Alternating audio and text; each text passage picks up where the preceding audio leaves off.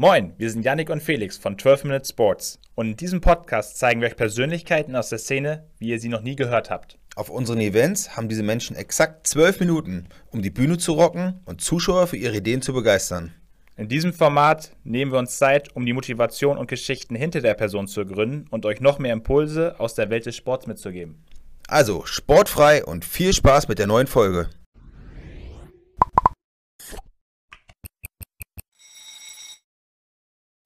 Gekommen, um zu bleiben, gehen nicht mehr weg. Der Songtext der Band Wir sind Helden kann bezeichnend sein für den Lebensweg unseres heutigen Gastes, Sky-Reporter Jurek Rohrbeck. Fußballprofi in den unteren Ligen, unter anderem MSV Duisburg, FC St. Pauli, SV Meppen. Dann Mitbegründer von Elbkick TV, dem deutschen Amateurfußballformat. Und seit neun Jahren ständig für Sky Sport News vor der Kamera. Wie es dazu gekommen ist, das erklärt er uns gleich am Vorabend des Fußball-Bundesliga Restarts. Wir freuen uns auf einen echten Fußball-Tausendsasser. Also, schnell noch ein Mineralwasser geholt und dann starten wir. Und damit beginnen wir den heutigen Podcast. Zu Gast ist, ich habe gerade ein neues Wort gelernt, äh, Field Reporter Jurek Rohrbeck. Äh, Jurek, hallo. Moin, moin. Grüß dich. Ähm, ich habe eine ganz provokante Frage am Anfang. Und ich hoffe, du nimmst mir das nicht übel. Es ist nur lieb gemeint.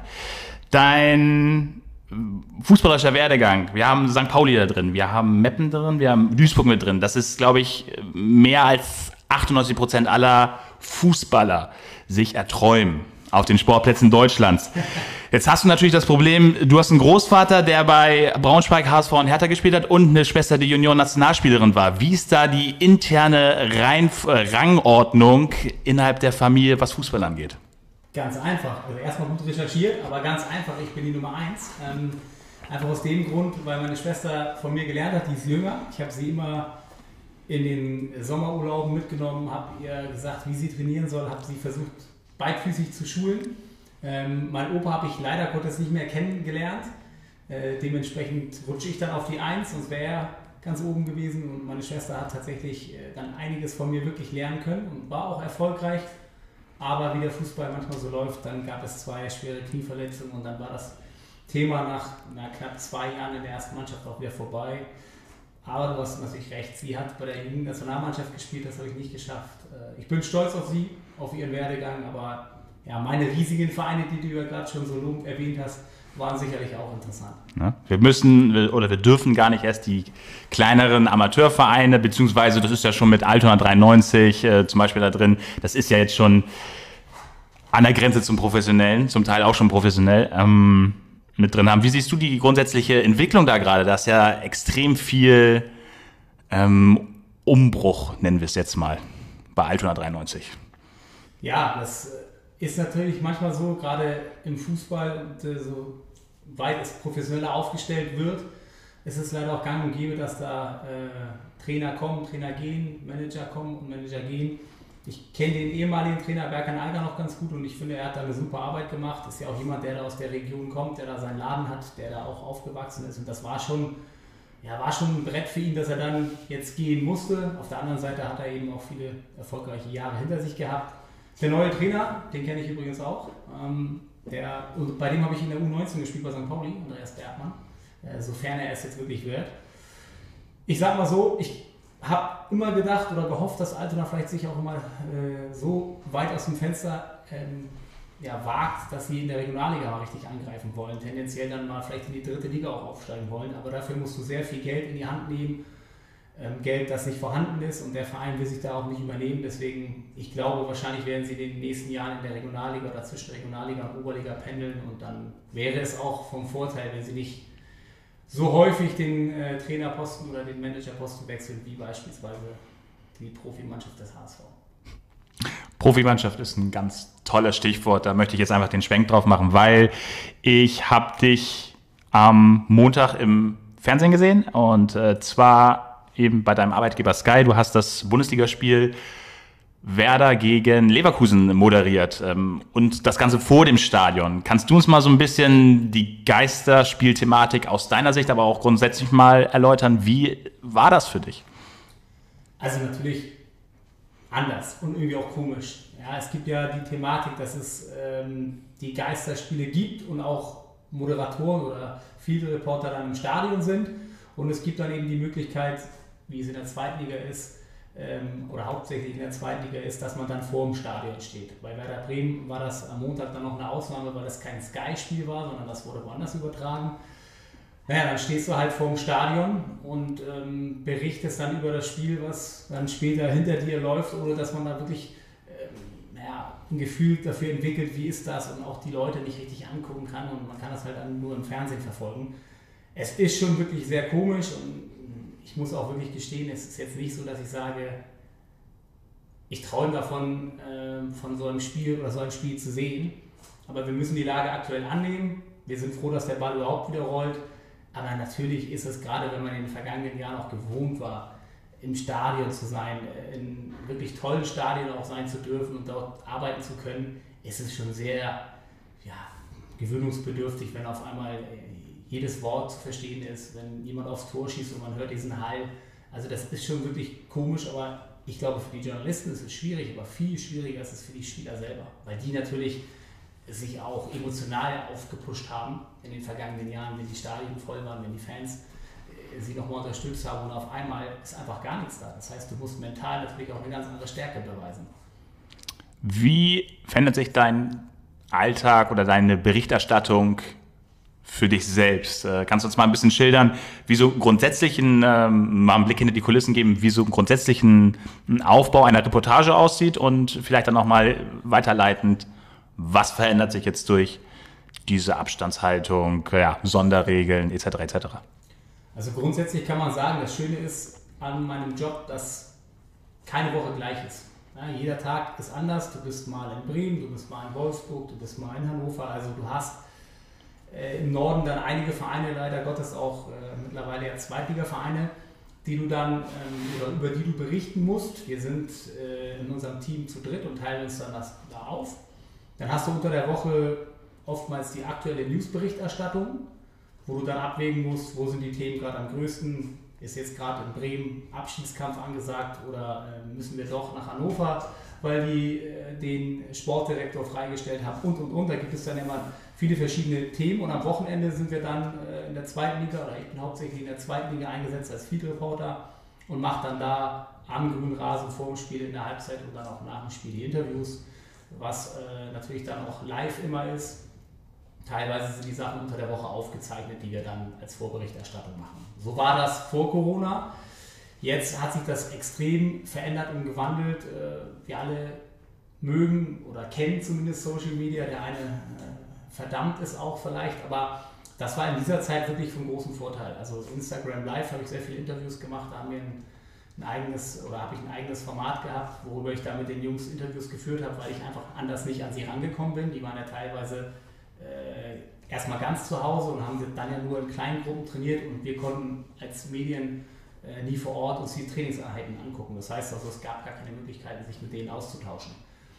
Das hat sich jetzt dahingehend verändert. Ähm, jetzt ist es so, dass aufgrund dieses Konzepts und der, der, der Spielbetrieb, der aufgenommen wurde, gibt es schon Möglichkeiten, aber da sind dann natürlich alle Regeln zu beachten, die wir aus dem normalen Leben jetzt gerade oder unserem normalen Leben jetzt gerade auch kennen. Heißt also, man muss gewisse Abstände einhalten, ähm, man gibt den Leuten nicht die Hand. Und es ist jetzt auch so, dass wenn ich zum Beispiel beim HSV ein Interview mache, die ja am Wochenende ihr erstes Heimspiel haben, in der Corona-Zeit, dass wir dann das Interview nicht im Stadion machen, sondern eben auf dem Parkplatz gehen, weil es einfach da gewisse Vorgaben gibt innerhalb des Stadions und äh, da wollen wir uns dann natürlich daran halten, der Verein will sich auch daran halten, also geht man eben mal für ein Interview auf dem Parkplatz mit dem nötigen Abstand. Also es hat sich schon einiges verändert, aber ich hoffe, dass wir vielleicht langsam, oder das wäre mein Wunsch, uns da langsam wieder so ein bisschen ranrobben, dass es vielleicht wieder immer mal möglich ist, dass ich jemanden auch ein Mikrofon unter die Nase habe. Hast du grundsätzlich noch Lampenfieber? Ja, eine gewisse Aufregung habe ich immer noch, aber das ist auch ganz wichtig, weil dann hast du, ähm, dann hast du eine gewisse Form der Konzentration. Also wir kennen das auch alle, jeder, der irgendwie Fußball spielt, egal ob es ein wichtiges Spiel ist oder nicht, aber man hat beim Spiel, wenn man auf den Platz geht, hat man so, so, so eine leichte Anspannung. Das ist aber ganz gut, das geht dann innerhalb von wenigen Sekunden oftmals über, dass man sagt, okay, man ist konzentriert und man ist dann in seinem Spiel. Und so ist es eigentlich auch wenn ich meine Interviews mache. Ich bin dann, wenn ich höre, okay, jetzt noch eine Minute oder eine halbe Minute, wir kommen gleich zu euch, dann, dann bin ich schon so ein bisschen im Tunnel dann stellst du die erste Frage, dann kriegst du die erste Antwort und dann fühlst du dich halt einfach wohl in dem, was du machst.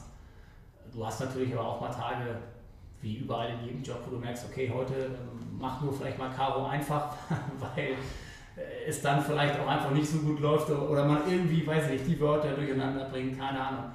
Passiert ja manchmal. Also mich würde mal interessieren, du bist jetzt schon ein paar Jahre bei, bei Sky Sport, wie denn überhaupt dein, äh, dein Werdegang aussah. Also du hast ja auch äh, mal Sport studiert, hast dann mal ein Startup hier mit äh, in Hamburg gegründet, Elbkick TV, war auch schon, äh, Axel auch schon bei uns zu Gast.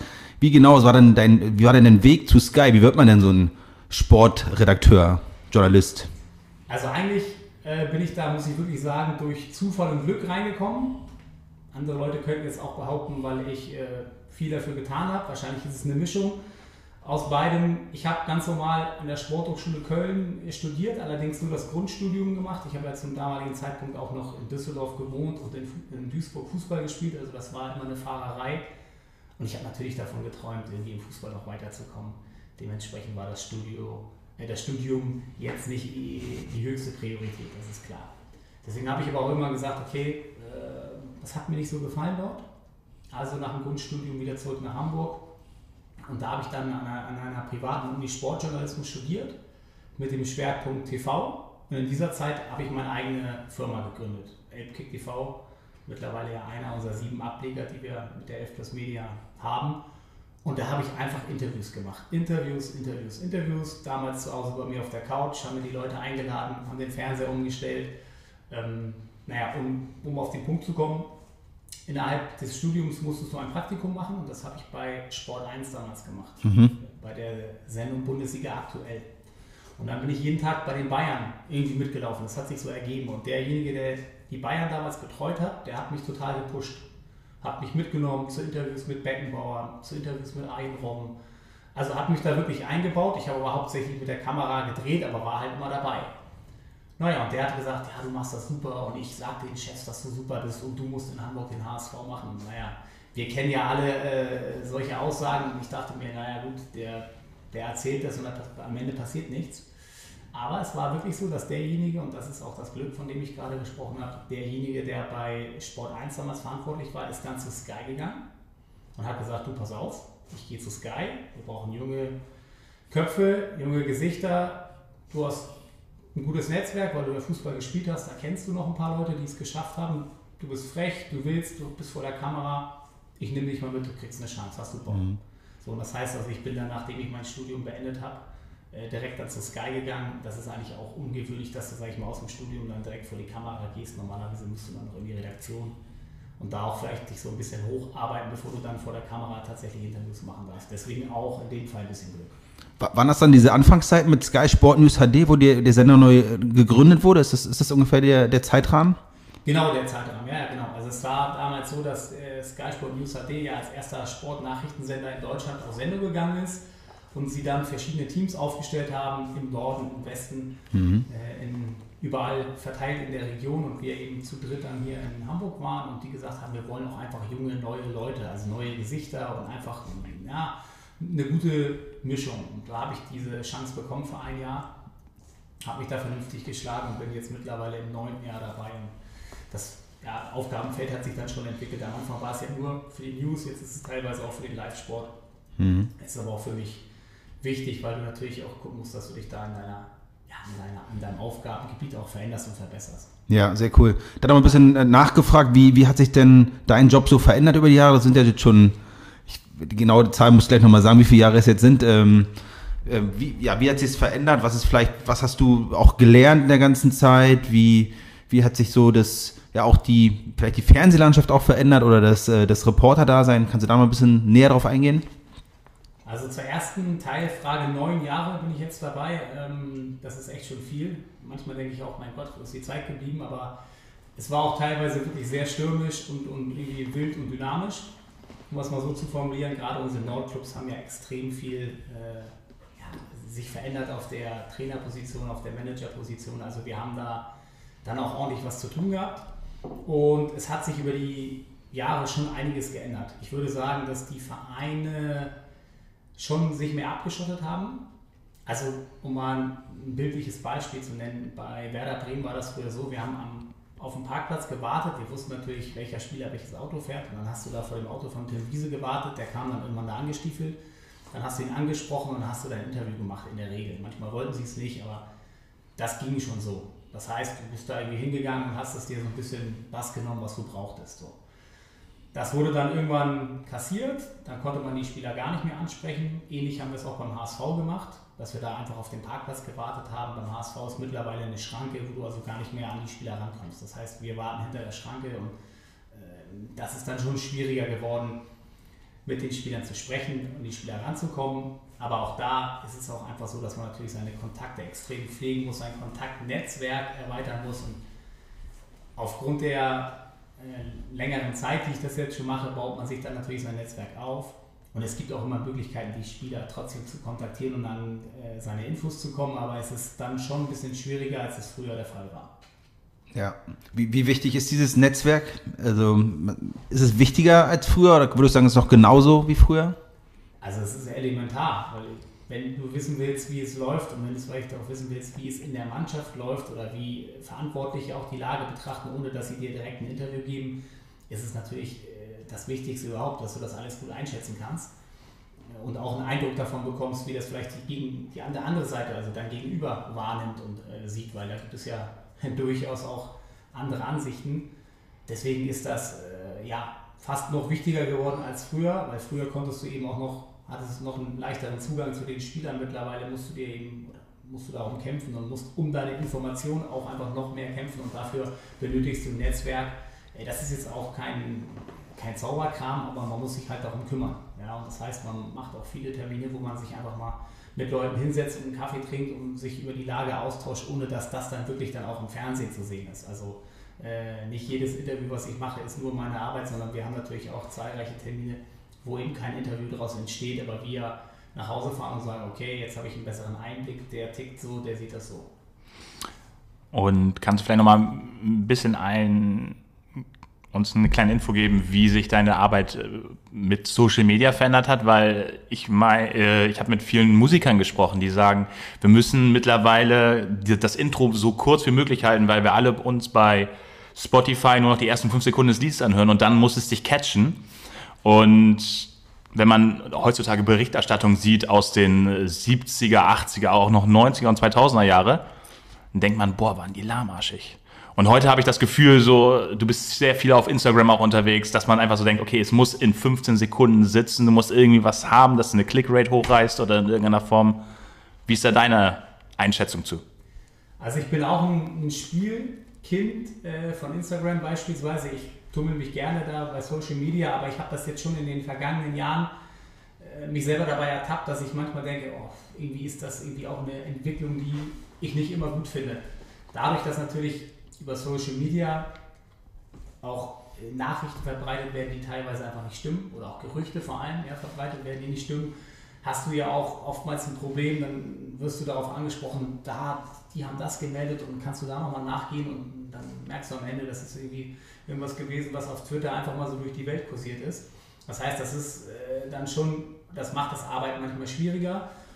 Und was meinen Nutzen betrifft, ich mache es gerne und ich zeige auch gerne da eine gewisse Form meiner Arbeit, aber wir dürfen nicht vergessen, ich arbeite beim Fernsehen und das Hauptaugenmerk sollte dann auch darauf liegen, dass die Sachen beim Fernsehen dann auch zu sehen sind oder äh, für unsere Online-Kanäle zu sehen sind. Also deswegen ist das immer so ein, so ein Abwägen, was zeige ich auf Instagram ja, beispielsweise oder was zeige ich auf meinen äh, Social-Media-Kanälen und was kriegen die, die Leute dann wirklich auch im Fernsehen zu sehen, weil äh, da bin ich ja nun mal angestellt und das ist ja nun mal auch das, was wir vorantreiben wollen. Das ist, ist nicht so einfach, aber Content, also Bewegtbild-Content, ist ja eigentlich das, was alle haben wollen. Deswegen wir haben ja gerade auch schon mal kurz anklingen lassen, dass ich meine Firma da innerhalb meines Studiums gegründet habe. Das war ja damals so für uns ähm, Bewegtbild. Jeder wollte Bewegtbild. Aber keiner hatte im Amateurfußball überhaupt irgendwie mal eine Szene gesehen oder gedreht. Also das gab es ja einfach nicht. Und heutzutage äh, kannst du dir aus der 8., 9. Liga irgendwelche Spielszenen angucken, hast super geile Tore, äh, das sogar noch in einer guten Qualität mit einem Kommentator und und und. Also das hat sich schon verlagert und deswegen darf man das Ganze, man kann nicht so tun, als sei es nicht da. Und es gibt auch nur ganz wenige Fußballer, die äh, das komplett meiden. Wenn du aber mal die jungen auch großen Stars siehst, die nutzen das natürlich auch für sich als äh, Einnahmequelle, aber auch um, um sich einfach als ja, mit so einem Profil zu schärfen. Als Marke zu verkaufen, ja. Exakt, ja. Ähm, du hast jetzt gerade sehr ähm, euphorisch, da jetzt mal über den Amateursport gesprochen. Ich gebe dir eine Wahl. Samstagnachmittag guckst du dir Hamburg, um jetzt plakativ zu sein, Bezirksliga Derby an oder HSV spielt gegen einen ja nicht ganz groß relevanten Gegner aus dem unteren Tabellendrittel. Wohin gehst du? Gute Frage. Hängt immer damit zusammen, welcher Amateurverein es ist, weil ich habe natürlich jetzt nicht zu jedem Amateurverein einen Bezug. Ich habe auch gerne bei Altona mir mal Spiele angeguckt. Ich habe auch gerne mir mal Spiele bei Victoria angeguckt, wenn da ein Kumpel von mir gespielt hat oder so. Mittlerweile sind ja fast alle, muss man ja schon sagen, älter. Also meine, meine Jungs, mein, mein Jahrgang, die sind dann irgendwie alle 34, 35, also die werden langsam alle Trainer in dem Bereich. Aber ich muss sagen, privat gehe ich zu den Profispielen, wenn ich nicht arbeiten muss, selten. Also es gibt natürlich da Ausnahmen. Ich war jetzt gerade äh, Anfang Januar beim italienischen, beim Mailänder Derby, AC gegen Inter. Sowas mache ich da nochmal. Aber wenn ich jetzt nicht arbeiten müsste, dann gehe ich ins Stadion, wenn St. Pauli beispielsweise gegen Sandhausen spielt. Das hat aber nichts damit zu tun, dass ich keine Wertschätzung für die Vereine habe, nur wenn du jeden Tag äh, damit zu tun hast und dann hast du vielleicht mal frei, dann guckst du dir das auch von zu Hause an und gehst dann nicht noch freiwillig ins Stadion, weil dafür mache ich das auch relativ lange schon. Das klingt für mich so beim Mailänder Derby so was sehr Emotionales. Du möchtest das Erlebnis haben. Was für eine Aktion macht dich im Fußball grundsätzlich? Wir sind im Stadion und welche Aktion macht dich, äh, macht dich persönlich glücklich? Ist es eher äh, eine coole Fan-Performance? Ist es die Spannung im Spiel? Ist es vielleicht, bist du sehr analytisch unterwegs und achtest auf, äh, wie verschieben wir das 4-4-2 gegen den Ball im Mittelfeld oder eine geile Aktion vom Spieler? Was catcht dich am meisten? Was bleibt dir da so im Gedächtnis? Am meisten catchen mich eigentlich Spieler, die eine extrem gute Performance haben. Also weil wir gerade über das Mailänder Derby gesprochen haben, wenn du da siehst, wie da ein Ibrahimovic steht, was der für eine Ausstrahlung hat, was der für eine Ballsicherheit hat, was der auch seinen Mitspielern mitgeben kann, dadurch, dass er einfach diese extreme Präsenz hat, dann bin ich ein richtiger Fußballromantiker, weil ich finde das dann einfach, dann stehe ich da, egal wie alt ich bin, dann stehe ich da wie ein kleiner Junge und sage, wow, der ist einfach ein geiler Spieler. Und äh, da bewundere ich ihn nicht als Fan, sondern einfach, dass ich sage, ich gucke dem einfach total gerne zu. Und das geht mir auch häufiger so, wenn ich dann in der Bundesliga irgendwo bin und wieder mal einen Spieler sehe, den man vielleicht häufiger, nicht, nicht so häufig beim Training oder so sieht, dass man einfach sagt, wow, super Kicker, macht Spaß zuzugucken. Da bin ich dann irgendwie, da kommt der Fußballer in mir raus. Was ich auch super finde, und das kann man auch, also das braucht man gar nicht zu leugnen, ist natürlich, wenn du im Stadion stehst und das ist eine super geile Stimmung und du machst dann da deine Interviews. Äh, noch geiler wäre es wahrscheinlich, wenn du dann da spielst und ein Tor machst, aber du bist dann ja irgendwie trotzdem ein Stück weit ein Teil davon und das ist einfach ein cooles Gefühl. Das macht einfach Spaß. Und ja, für alle anderen Sachen, es gibt immer Sachen, die sind nicht so gut. Äh, es gibt Sachen, die findet man gut. Ich bin jetzt nicht so extrem der analytische Typ. Das hängt damit zusammen, dass ich mich manchmal auch ein bisschen darüber ärgere, dass äh, viele Trainer, viele Fußballexperten diesen ganzen Fußball verwissenschaftlichen. Also natürlich kannst du sehr viel von außen einwirken, aber am Ende entscheidet das Spiel über individuelle Qualität. Und das sind dann oftmals eben Spieler, die vielleicht einen Ticken besser sind als eben die Mannschaft gegenüber. Du kannst als Trainer schon einwirken, aber du kannst das Spiel nicht neu erfinden. Ist es dir fußballerisch zu wissenschaftlich geworden? Weil ich denke jetzt zum Beispiel, wenn man das Paradebeispiel nimmt, die NBA, wo keiner mehr auf die Zweierwürfe geht, sondern alle sagen nur noch, wir, laut Statistik ist der Wert 1,4 mal so hoch, wenn wir auf Dreier gehen, dann machen wir einen Tick mehr Punkte in einem prozentualen Wert. Und deswegen gehen wir nur noch auf Dreier und lassen die Zweier komplett weg oder gehen zum Korbleger. Ist das beim Fußball, hält diese Entwicklung deiner Meinung nach da auch schon Einzug? Naja, das ist ja ein Beispiel, wo du sagst, das ist einfach effektiv. Also wenn du sagst, du gehst auf die Dreier, dann brauchen wir nicht lange zu rechnen, dass wenn, wenn das von der Statistik so belegt ist, dass es auch Sinn macht, das zu trainieren. Aber beim Fußball ist es ja in gewissen Sachen trotzdem so, so es sind 11 gegen 11 und wenn der eine Mannschaft ein bisschen mehr Qualität hat in der individuellen Stärke der Spieler, dann ist es auch meistens so, dass diese Spieler mit dieser außergewöhnlichen Fähigkeit die Spiele entscheiden in der Regel. Natürlich kannst du äh, als Trainer darauf Einfluss nehmen, dass du mal von der Viererkette auf die Dreierkette umstellst. Nur manchmal habe ich das Gefühl, das ist aber nur meine persönliche Meinung, dass das auch alles zu hoch gehängt wird. Ja, also weil du musst, auch du bist als Trainer darauf angewiesen, was du für ein Spielermaterial und für eine Qualität im Kader hast. Und da kannst du bei Bayern äh, wahrscheinlich da ein bisschen mehr, äh, sag ich mal, wechseln oder auch variieren oder vielleicht auch laufen lassen als woanders. Nur du bist trotzdem auf die Spieler angewiesen. Und deswegen ärgert mich das manchmal, dass das Ganze professioneller angegangen werden muss, äh, sei es mit, äh, mit Fitnesstrainer, mit Ernährungswissenschaftlern. Das ist schon okay, weil wenn du dich eben so professionell wie möglich verhältst, kannst du auch die beste Leistung erbringen. Ja. Aber man muss da ab und zu mal die Kirche im Dorf lassen. Äh, kannst du uns und unsere Zuschauer mal so ein bisschen mitnehmen, was das für ein Gefühl ist? Am, ich meine, die meisten kennen das ja nicht, äh, haben es noch nie erlebt, wirklich ganz nah am Spielfeld zu stehen, ähm, ja, mit den Spielern in Kontakt zu treten, die zu interviewen. Kann, kannst du selber das Spiel überhaupt noch genießen? Nimmst du, nimmst du das, nimmst du das wahr auch? Und äh, wie, was ist das so ein, ja, für, für, für ein Setting für dich, wenn du da direkt am Spielfeld stehst? Also es ist ein, ein Gefühl, was man manchmal gar nicht so genießen kann, weil man ja selber so in diesem Fokus ist und sich konzentriert.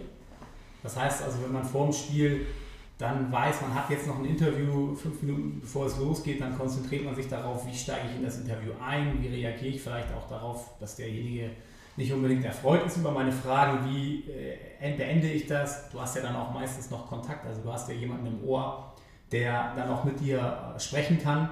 Ja. Und das ist dann schon eine Geräuschkulisse, also du hörst laute Fans, du hast jemanden noch auf dem Ohr und du musst demjenigen auch noch zuhören.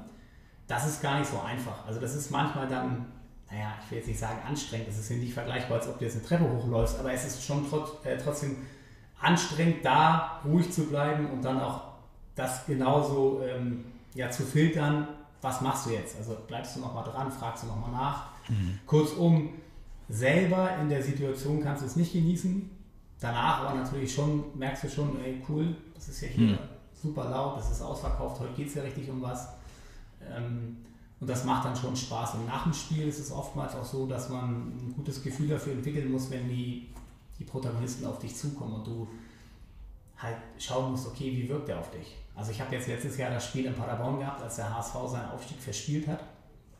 War davor auch schon bei Union Berlin, als der HSV auch da verloren hat. Und da sind natürlich dann Spieler auf mich zugekommen, für die gerade in ihrem Beruf jetzt gerade die größte Katastrophe passiert ist. Und da musst du natürlich auch gucken, dass du dich auf die, also auf die Leute dann einstellst und dementsprechend dann auch agierst. Das ist äh, nicht, so, nicht so einfach. Und manchmal hat man natürlich auch Leute, die dann dahin kommen und tierisch sauer sind und auch aufgebracht sind. Und deswegen heißt es ja dann auch Moderator, dann musst du das auch so ein bisschen moderieren, weil sonst gehen sie direkt die Decke hoch und gehen wieder oder sie erzählen gar nichts. Also das ist, man muss da wirklich immer ein feines Gespür für entwickeln. Ja, ja, sehr guter Punkt.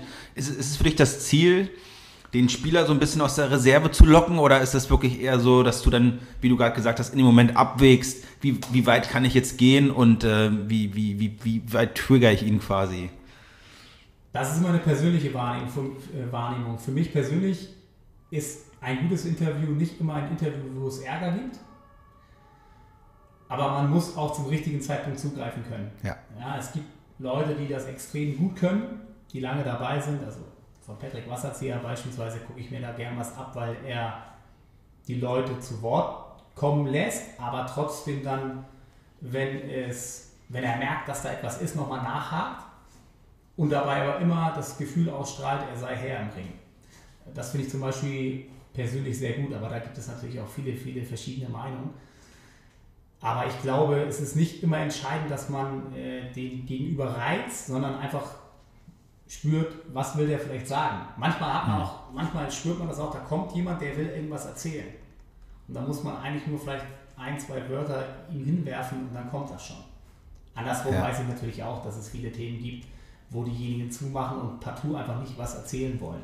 Ja, und da muss man das ab und zu vielleicht auch mal mit ein bisschen Humor auffangen weil es ist ja klar, ich muss nach einem möglichen Transfer fragen und der, mein Gegenüber will mir dazu nichts sagen. Dann muss man irgendwie gucken, dass man das einigermaßen vernünftig über die Bühne bringt. Wie sind da so die Vorgaben vom Sender? Also kommen da direkt Fragen aufs Ohr? Hast du dir vorher alles, denkst du alles selber aus? Besprecht ihr das? Wie, wie läuft sowas? Das ist ein Zusammenspiel. Also wir haben natürlich, wenn du vor Ort bist, kennen wir den Ablauf. Wir wissen, wer wie wann zum Interview kommt, ob es vor einen Beitrag gibt, ob es danach einen Beitrag gibt und wir sind ja vor Ort, um die Interviews zu führen. Dementsprechend bereiten wir diese Interviews auch vor.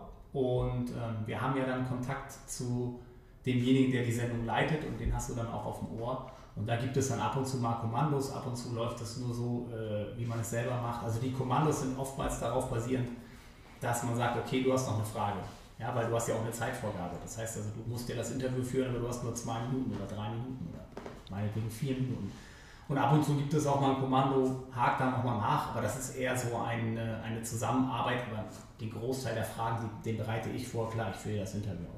Jetzt muss ich mal kurz nachfragen, ähm, ist das ist es jeder Spieler weiß genau vorher schon, wer zum Interview kommt? Ich dachte, das wäre immer so spontan auch, dass man nach dem Spiel mal guckt, pass auf, äh, die stellen sich jetzt den Fragen und andere nicht. Der hätte, also, das klang alles sehr geplant, nee, wie du es nee, gesagt hast. Gut, also gut, dass du nachfragst. Ähm, das ist dann vielleicht falsch rübergekommen. Es geht natürlich um vor dem Spiel. Also vor dem Spiel ist klar, ist das klar abgestimmt und vorher schon angefragt und besprochen mit dem Verein, wer dann äh, zum Interview kommt. Da kommen auch in der Regel keine Spieler, wenn dann nur ein verletzter Spieler. Und ähm, ja, die Spieler, die nach dem Spiel zum Interview angefragt werden, das hängt natürlich immer vom Spielverlauf ab. Also wenn der einer drei Tore macht, dann fragst du den natürlich an. Aber das weißt du ja vorher nicht. Es ist auch oft so, dass die Spieler, die man dann anfragt, äh, dann nicht wollen. Manchmal gibt es da Gründe, die man verstehen kann, manchmal auch nicht. Aber wer nach dem Spiel spricht, das wird irgendwie erst kurz vor Abpfiff eigentlich oder nach Abpfiff dann kurz mit den jeweiligen Mediendirektoren besprochen. Du hast gerade deinen Kollegen Wasserzieher erwähnt. Gibt es Moderatoren, die für dich eine Art Vorbild sind, an denen du dich orientierst? Ja, Hellmann und Wasserzieher sind ja schon äh, mit die größten Köpfe, die es bei uns im Laden gibt, die einfach auch extrem lange dabei sind. Und ich versuche mir immer bei, bei erfahrenen Kollegen was abzuschauen. Man muss natürlich seinen eigenen Stil entwickeln und auch sein eigenes Ding machen, aber natürlich schaut man schon mal darauf, wie löst der eine knifflige Aufgabe? Wie fragt der? Wie geht er damit um, wenn er vielleicht auch Gegenwind bekommt? Das schaue ich mir schon an. Äh, deswegen ist es manchmal komisch, ich kann die Spiele nicht immer entspannt schauen, sondern ich schaue oftmals oder habe das also so, hast du ein Muster entwickelt, du schaust dann, okay, wie ist der drauf, wie kann man den noch fragen, was müsste man jetzt noch fragen, muss man noch mal dranbleiben. Also man hat da so ein, so ein Interviewmuster gedanklich entwickelt. Aber ich schaue mir eigentlich wirklich das immer interessiert an, auch wie das junge Kollegen dann wieder machen ähm, die nachkommen, weil es auch einfach viele gute Leute gibt, die talentiert sind. Bleibt es bei dir sportartenspezifisch einfach auf Fußball hängen oder schaust du mal über den Tellerrand, äh, vielleicht auch was die Sprache angeht, mal in den englischen Sprachraum rein zum Beispiel?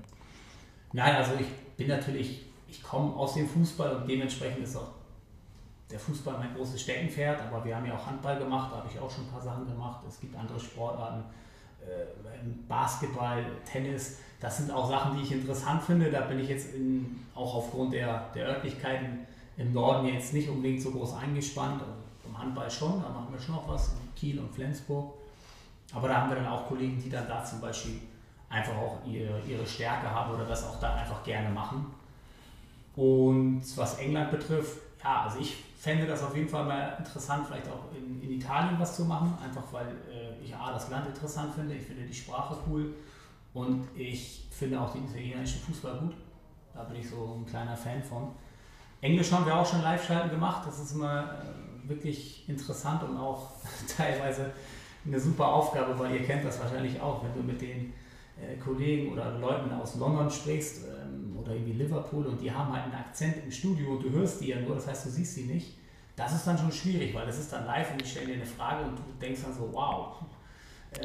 Ich dachte, yes. ich, ich, dachte ich, ich würde es verstehen, aber ich habe halt so zwei Drittel nur verstanden. Ne? Das ist dann äh, sehr unterhaltsam. Aber das sind zum Beispiel auch, die sind eigentlich auch lockerer. Also so von meinem Gefühl her sind die Engländer in der Art und Weise, wie sie das Ganze moderieren, sind die lockerer. Teilweise aber auch äh, härter in der, in der Fragestellung. Also hoffen wir darauf, dass Newcastle in äh, kommender Zukunft nicht allzu häufig bei euch im Studio landet, ähm, weil die kann man komplett nicht verstehen. Okay, ich war in Leeds einmal, ähm, da war es auch, auch schon. Auch gut. Da war es auch schon schwierig, ja. Ähm, aber trotzdem, die waren alle total freundlich, aber es war sehr schwierig, die zu verstehen. Ich möchte gerne mal ein bisschen was über dich persönlich mehr erfahren. Du bist ja auch Hamburger Jung. Ähm, wo bist du eigentlich groß geworden? Was ist, was ist so dein Verein und ähm, wie bist du zum Fußball gekommen? Ich bin in Eimsbüttel aufgewachsen und habe dementsprechend. Und Eltern sind immer noch da? Meine Eltern leben äh, immer noch da, ja. Also die sind zwar umgezogen, aber leben da immer noch von der Wohnung, wo ich aufgewachsen bin, immer noch nur zwei Kilometer entfernt. Und ich habe früh angefangen, Fußball zu spielen. Ich war bei HEBC, vielleicht für die Hamburger ein Begriff, war damals ein unangenehmer, wirklich unangenehmer Grandplatz, so umgeben von so einem kleinen Häuserblock. Also da hat man als Gegner ungern gespielt. War dann auch bei ETV, äh, da habe ich auch gespielt und bin dann ja irgendwann äh, in der Jugend dann später zu St. Pauli gegangen, bevor ich mhm. da dann meine sportliche kleine äh, Reise begonnen habe. Aber ich sag mal, im Amateurfußball habe ich dann auch, als ich wiedergekommen bin und mein Studium hier noch gemacht habe, habe ich dann schon ein paar Vereine hinter mir gehabt. Also ich glaube, länger als zwei Jahre gefühlt habe ich es nirgendwo ausgehalten. Was natürlich nie an mir lag. natürlich nicht. Ähm, was, war für, was war für dich hier so der Scheideweg, wo du sagst, jetzt muss ich mich jetzt äh, entscheiden, ich mache jetzt Profifußball oder wir kicken jetzt einfach nur ein bisschen aus Spaß weiter? Gab es mal so eine Situation, wo du sagst, jetzt kam das Angebot oder wie würdest du das beschreiben? Nein, ich habe das ähm, eigentlich schon gemerkt, als ich in Duisburg war, dass der Weg zum Profi dann doch für mich eigentlich nicht gegeben ist. Natürlich hat man Hoffnung, man investiert dafür auch viel, aber der Unterschied, also wirklich zum, zum Profi, ist dann schon wirklich schwierig, weil du auch einfach sehr, sehr viel mitbringen musst. Und körperlich beispielsweise bei mir war es einfach so, dass ich da sehr große Defizite hatte. Aber nachdem ich in Metten gespielt habe und wir haben da den Aufstieg leider nicht geschafft, hat dann irgendwann mein Vater zu mir gesagt, also du musst jetzt mal schon schauen, was du machst.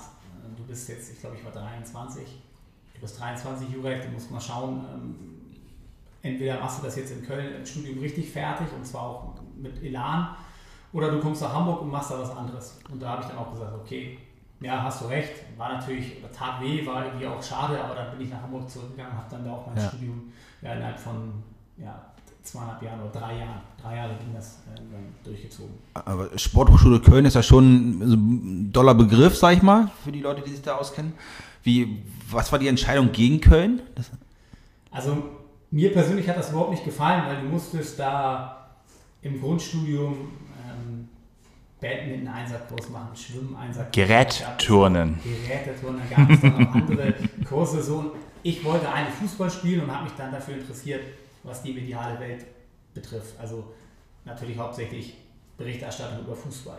So, und das wäre dann erst gekommen, wenn du das Grundstudium abgeschlossen hättest. Und ich habe dann irgendwie zu mir selber gesagt, also ich wollte jetzt nicht irgendwie jeden Tag ständig irgendwelche Kurse machen und dann musstest du auch noch Knochen auswendig lernen und irgendwelche Muskelfasern und das war jetzt auch für mich nicht so interessant. Klar, das braucht man als Sportjournalist vielleicht auch mal, aber ich wollte viel mehr über dieses mediale Geschäft erfahren und deswegen habe ich mich dann auch entschieden, das äh, wirklich also in, in Hamburg dann zu studieren und wirklich als Sportjournalismus das Ganze zu studieren und habe mich dann schnell auf TV entschieden, weil ich dachte, okay, irgendwie eine kleine Rampensau bin ich, ich habe auch Bock, was vor der Kamera zu machen und das hat sich dann ja auch so entwickelt. Also im Endeffekt alles richtig gemacht.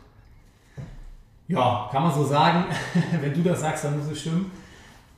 Ich habe natürlich auch ein bisschen Glück gehabt, aber ich habe dafür auch was getan. Das ist auch, was ich mm, bis heute immer noch sage das Wichtigste ist, dass du einfach, wenn du das in dem Bereich machen möchtest, dass du einfach viel, viele Referenzen sammelst. Ich habe das mit AppKick TV damals gemacht, ich habe zahlreiche Interviews gemacht und ihr könnt euch die angucken, die waren echt schlecht. Aber dadurch, dass du es häufiger machst, wirst du besser, dann holst du dir nochmal Feedback von Leuten ein, die das schon jahrelang gemacht haben und dann kannst du dich da entwickeln, wenn du ein gewisses Talent hast. Und ich glaube, das war einfach der entscheidende Punkt. Ich habe einfach gemacht erstmal. So, es gab ja auch da keinen Vergleich, weil du kannst ja nicht einfach nach dem Studium äh, dastehen und sagen, so jetzt will ich mal zu Sky oder zu RTL oder sonst wohin. Du musst schon ein bisschen Erfahrung mitbringen. Gibt es, wenn wir jetzt mal deine fußballerische Laufbahn ein bisschen abschließen, was, was für ein Erlebnis äh, ist bei dir hängen geblieben, was deine eigene Karriere betrifft? Gibt es so einen Moment, an den du dich immer zurückerinnerst, was so dein Höhepunkt war deiner, deines fußballerischen Schaffens? Oha, ähm, ich habe auf jeden Fall immer noch im Kopf, wie wir mit Meppen gegen Oldenburg gespielt haben. Meppen gegen Oldenburg, das war sowas wie Werder Bremen gegen den HSV, also so von der Rivalität her. Meppen war sehr klein, was natürlich für mich als Hamburger Junge auch echt problematisch war, weil ich habe immer gedacht, mein Gott, was machst du den ganzen Tag jetzt hier? Und wir haben echt relativ viel trainiert. Aber als ich dann an dem Sonntag da gegen Oldenburg gespielt habe und du hast schon auf dem Weg ins Stadion gemerkt, die Straßen waren teilweise abgesperrt, abgesperrt, da war sehr viel Polizei und da waren am Ende, glaube ich, bei dem Spiel 10.000 Zuschauer. Ähm, wir haben das Spiel gewonnen, knapp gewonnen und das war, super geil. Das hat Spaß gemacht und deswegen kann ich das auch total verstehen, dass äh, ja, der Fußball auch für die Jungs, die dann in wirklich großen Stadien spielen, wie so eine Art Sucht ist, weil es einfach total was Besonderes mit einem macht, wenn man da vor vielen Zuschauern spielt. Das ist eine, äh, oder ich denke grundsätzlich gerne an die Zeit im Map zurück, aber den einen erhellenden Moment hatte ich jetzt nicht. Also ich habe auch jetzt nie äh, ganz besondere Spiele im DFB-Pokal oder sowas gehabt. Ähm, da muss ich leider passen. Immerhin.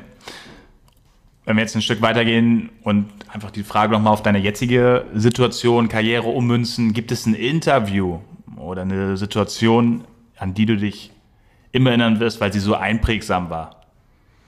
Also unterhaltsam, ja. Ich habe mit Bas Dost mal, Bas Dost kennt ihr, der Stürmer aktuell von Eintracht Frankfurt, der war damals in Wolfsburg. Der hatte eine, eine also der hatte einen Lauf gehabt, das war unglaublich. Der konnte schießen von wo er will, die waren einfach drin. Ja, die äh, Wolfsburger sind in dem Jahr Vizemeister geworden hinter den Bayern. Und irgendwann bin ich zu Bas hingegangen und habe gesagt, sag mal, weißt du eigentlich, dass es ein Lied gibt, das heißt Bass, Bass, wir brauchen Bass. Sagte, nee, das nee, weiß ich nicht, aber klingt ja lustig. Ja. Gesagt, wollen wir das mal zusammen, wollen wir mal ein Interview machen und das mal so ein bisschen rappen? Ja, können wir machen. Der war total locker und gut drauf. Und das Interview haben wir dann auch gemacht und das wurde dann total, also viral war das dann Hit und war natürlich auch etwas, worauf dich dann alle angesprochen haben. Also dann müsst ihr mal schauen.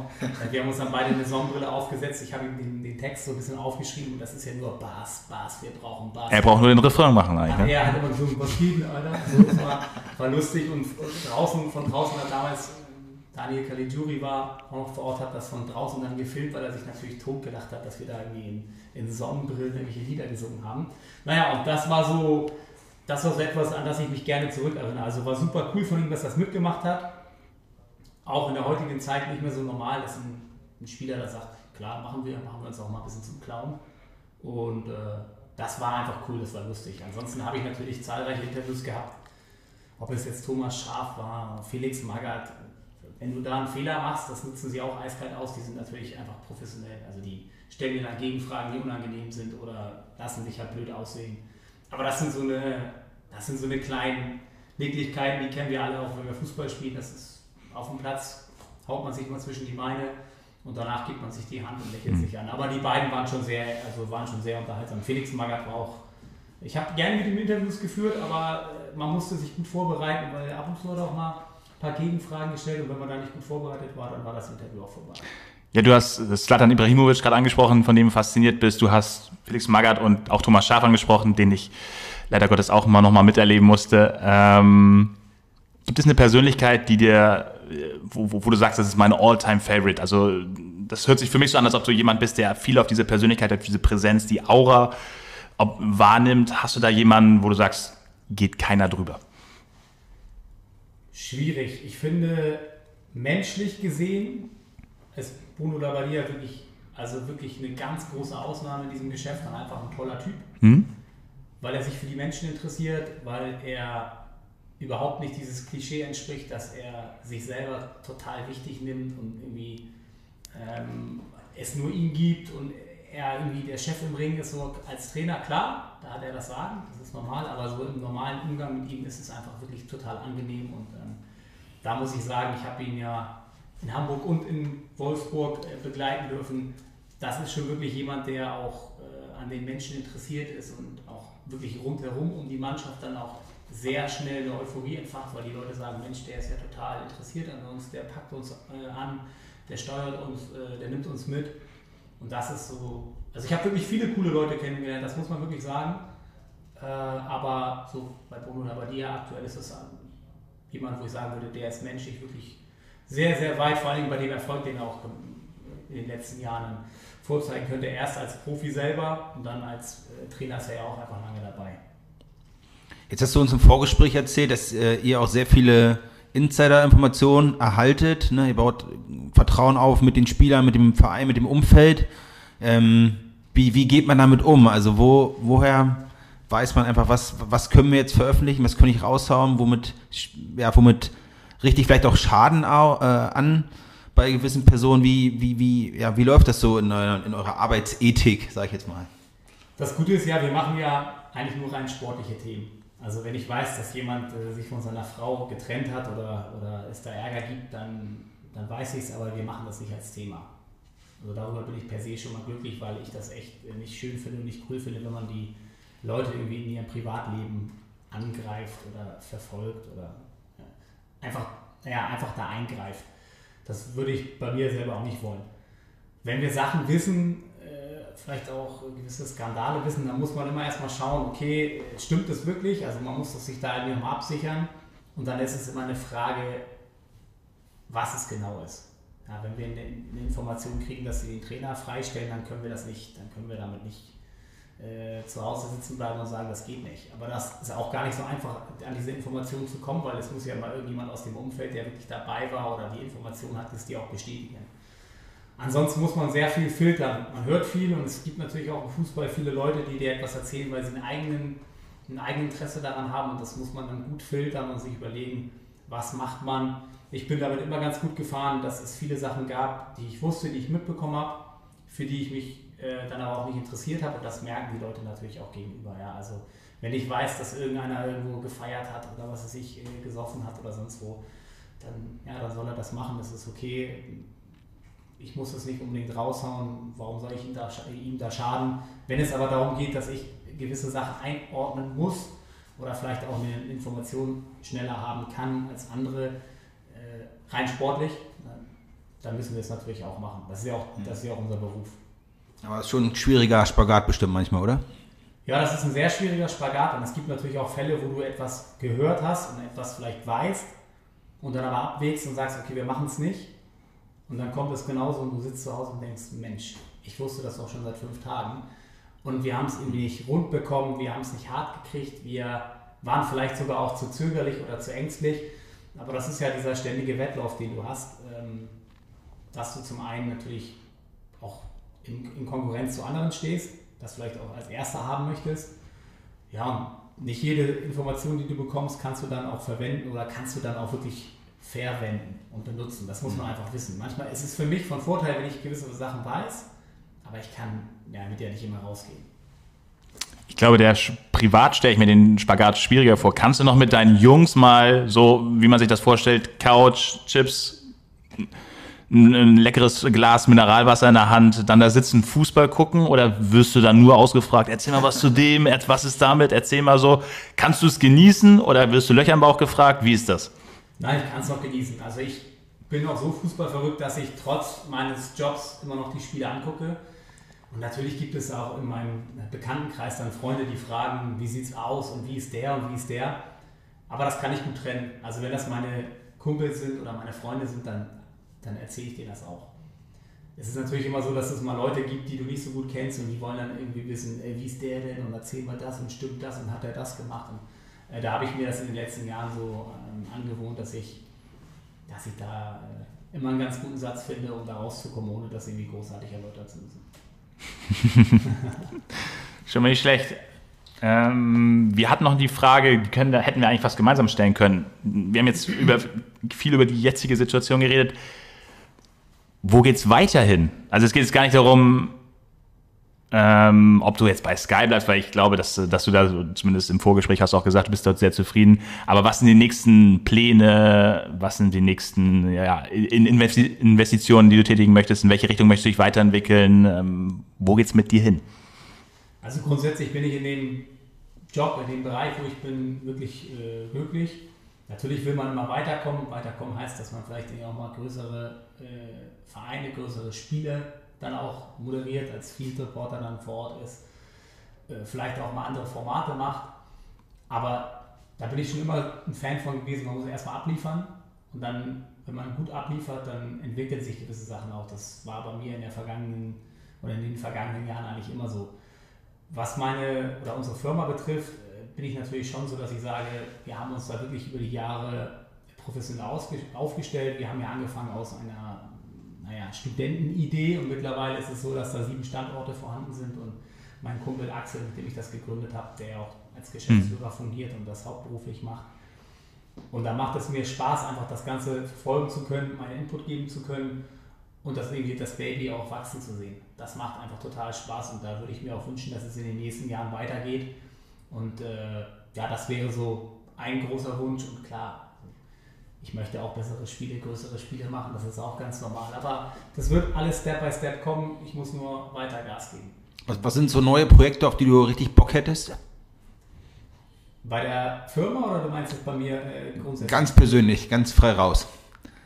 Nein, es gibt viele Formate, die man sicherlich mal, wo man auch selber überlegt, kann man das vielleicht mal umsetzen. Aber man muss sich ja auch Gedanken machen.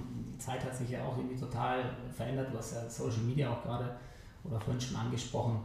Also ich habe immer mal überlegt, ob man nicht auch einfach mal andere, verrücktere Formate irgendwie macht, aber es ist alles nicht so einfach, das umzusetzen. Offen bin ich dafür auf jeden Fall. Aber ich kann dir jetzt nicht ein direktes Format oder ähnliches nennen, was ich jetzt so in der Schublade habe, dass ich da morgen äh, direkt von träumen kann. Der neue Hip-Hop-Channel mit Bundesliga-Profis, präsentiert von Jurek Rohrberg. Ähm, sowas in die Richtung wäre auch mal was. Durchaus möglich, ja. Du, wir haben, wir kommen jetzt langsam schon zum Ende und wir haben zwölf Abschlussfragen, die wir haben. Bitte um eine kurze, knappe Antwort. Ähm, beginnen wird Felix, der ist schon ganz aufgeregt, hat sich ein paar gute Sachen noch überlegt. Wir haben heute zusammengesessen und Genau. Ich schieße einfach mal los. Ne? Kurze, kurze Antwort und dann ähm, sind wir gespannt, was bei dir so jetzt bei rumkommt. Äh, was ist dein Lieblingsplatz zurzeit? Favorita, Eppendorfer Weg, 215, schöne Grüße an Toni, äh, der beste Kaffee in äh, Eimsbüttel. für welchen Verein schlägt dein Sportlerherz? Für keins. Ich bin Sympathisant von Altona 93 und HEGC. Morgenmensch oder Nachteule? Beides. Wo bist du privat auf Social Media unterwegs? Instagram, Twitter, Facebook, YouTube aber weniger. Wann hattest du das letzte Mal Urlaub? Uh, das ist eine gute Frage. Vorhin habe ich das letzte Mal Urlaub gehabt, äh, über Weihnachten. Aber bei uns ist es immer so, dass wir können das, äh, wir nehmen den Urlaub dann, wenn die Fußballsaison vorbei ist, das verschiebt sich dieses Jahr ein bisschen. Klassische Fußballerantwort, ich glaube, das kennt jeder, der Ja, da mit Herzen dabei ist. Dein Lieblingsrestaurant in Hamburg? Restaurante Salentino, schöne Grüße an Giampiero Carallo. Die Trüffelpasta sind Weltklasse. Gehen wir gleich noch hin, oder? Aber 100 Welches Buch liest du zurzeit? Ich lese gerade, äh, ich habe das Buch von Roger Schmidt gelesen, das Buch eines Trainers, und bin jetzt gerade dabei, die Autobiografie von Hugh Stevens zu lesen. Beides sehr interessante Persönlichkeiten. Ich interessiere mich auch für die Arbeit von oder für, für den Themenkomplex Trainer, weil das echt wirklich mega schwer ist. Was ist deine meistgenutzteste App auf deinem Handy? AppKick TV. Mit welchem Promi würdest du gerne mal im Aufzug stecken bleiben? Boah. Zlatan Ibrahimovic. Welche Musik hörst du privat gerne? Black Music, gerade gerne alte Schule, Tupac Shakur, ähm, finde ich immer noch geil. Ohne Facebook wäre die Welt. Wahrscheinlich besser. Und ein Klassiker unter den Fußballfragen. Messi oder Ronaldo? Ronaldo. Also Ronaldo, Punkt. Punkt. Ja, vielen Dank, Jurek. Ähm, bevor wir jetzt in den äh, lockeren Teil des Abends übergehen und die Aufnahme schließen, habe ich da so einen kleinen Hinweis bekommen von dubiosen Quellen, die wir jetzt nicht weiter nennen würden. Ähm, ich habe gehört, du bist ein recht passabler und passionierter Beatboxer. Und ich dachte, wenn wir uns jetzt hier verabschieden, kannst du noch mal ein, zwei coole Beats ins Mikrofon hauen, damit wir so einen Outro-Jingle haben. Okay, ähm, das kann ich tatsächlich machen. Ich überlege gerade mal, ich muss mich mal warm machen. Dann äh, mach dich warm und wir moderieren dann gleich ab. Kann so machen? Du kannst ihr alles tun. Ihr müsst mich nur einmal anmoderieren, bitte. Okay. Ähm, ja, live am Mic, Jurek Robeck hier. MC Jurek in der Haus. Hamburger Ding. Nur für euch. Was geht? Hamburg Digger.